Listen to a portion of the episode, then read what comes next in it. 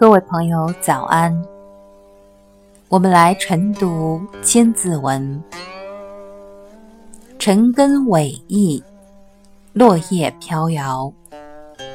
游鲲独韵，临摹降霄。单独完事，玉木囊香。意犹幽味，竹耳圆墙。这段是说，老树根蜿蜒延伸，落叶飘飘。鹏独自翱翔天空，飞向高高的赤霄。东汉的王充啊，幼年时时常到洛阳书市读所卖之书，他眼睛注视的是装书的袋子和箱子。